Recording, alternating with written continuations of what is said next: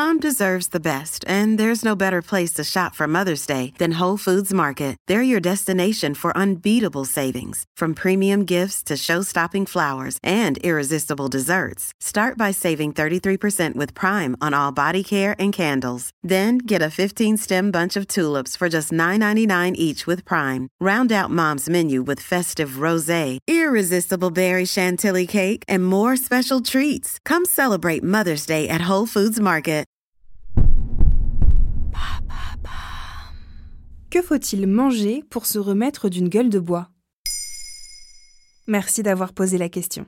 Si tu te réveilles d'une soirée bien arrosée, ton foie n'a pas pu filtrer toute la quantité d'alcool et ton urine n'a pas pu tout éliminer. Résultat, tu te retrouves avec une gueule de bois, aussi appelée vésalgie. Oh, j'ai une gueule de bois. Des nausées aux maux de tête en passant par la diarrhée, les symptômes sont là et mis à part boire beaucoup d'eau pour te réhydrater, tu ne sais pas forcément quoi manger pour reprendre du poil de la bête.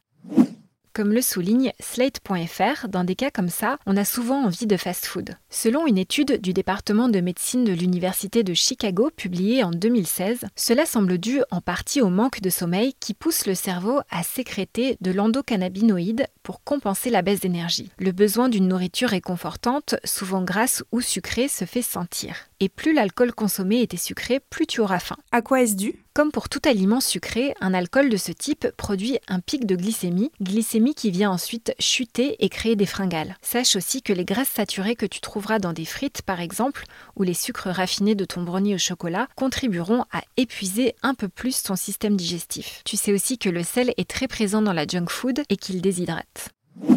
En revanche, certains aliments salés comme la choucroute et autres légumes fermentés pourront peut-être aider. De nombreuses études ont montré l'intérêt de la nourriture fermentée sur le microbiote et donc l'équilibre intestinal. Or, même si ce n'est pas encore prouvé, il est possible que les probiotiques qu'ils contiennent soient aussi bénéfiques en cas de gueule de bois. D'ailleurs, il semblerait que la soupe miso ait fait ses preuves et elle est justement réalisée à partir de soja fermenté. Alors, vers quelle nourriture doit-on se tourner?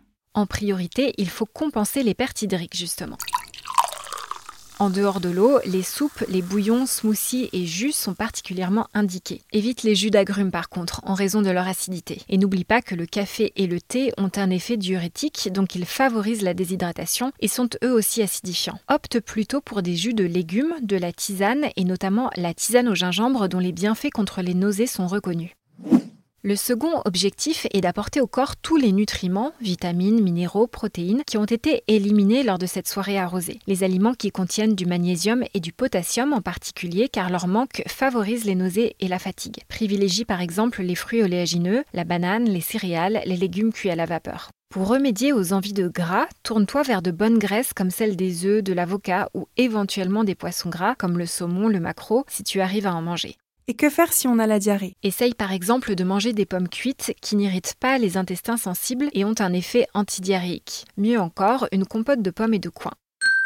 Les bananes réduisent également les effets des diarrhées grâce à leurs fibres qui captent l'eau dans le côlon. Très mûres, elles sont plus faciles à digérer. Enfin, le riz blanc bien cuit et non rincé après cuisson pour conserver son amidon permet de ralentir le transit et d'apporter de l'énergie. Maintenant, vous savez, un épisode écrit et réalisé par Émilie Drujon. Ce podcast est disponible sur toutes les plateformes audio et si cet épisode vous a plu, n'hésitez pas à laisser des commentaires ou des étoiles sur vos applis de podcast préférés.